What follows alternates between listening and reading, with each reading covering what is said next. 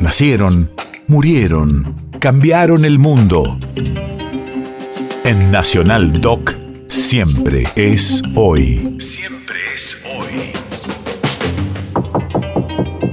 24 de marzo, 1976. Hace 46 años, las Fuerzas Armadas derrocan a Isabel Perón e instauran la dictadura más sangrienta de la historia argentina.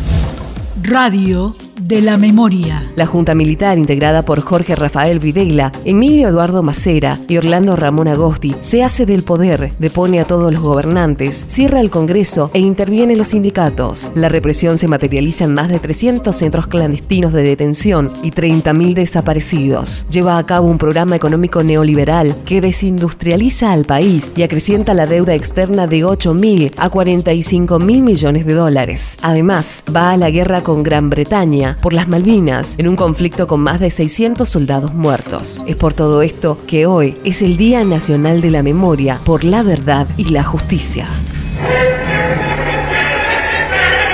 Buenas tardes amigos, Eh, aquí las primeras informaciones para este boletín. Buenos Aires, una junta de comandantes asumió esta madrugada el poder en la Argentina. Tanques y tropas del ejército con pertrechos de guerra ocuparon el casco céntrico de la capital federal. Según trascendidos, la expresidenta era conducida a la residencia del Metidor sobre la cordillera de los Andes, en la patagónica provincia de Neuquén a 1700 kilómetros de Buenos Aires.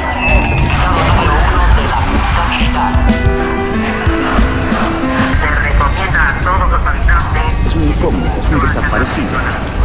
No tiene entidad, no está. Muerto ni vivo, está desaparecido, está desaparecido.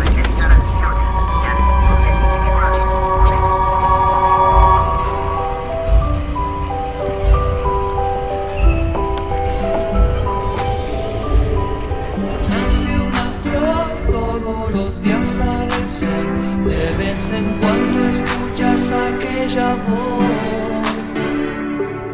Hoy desperté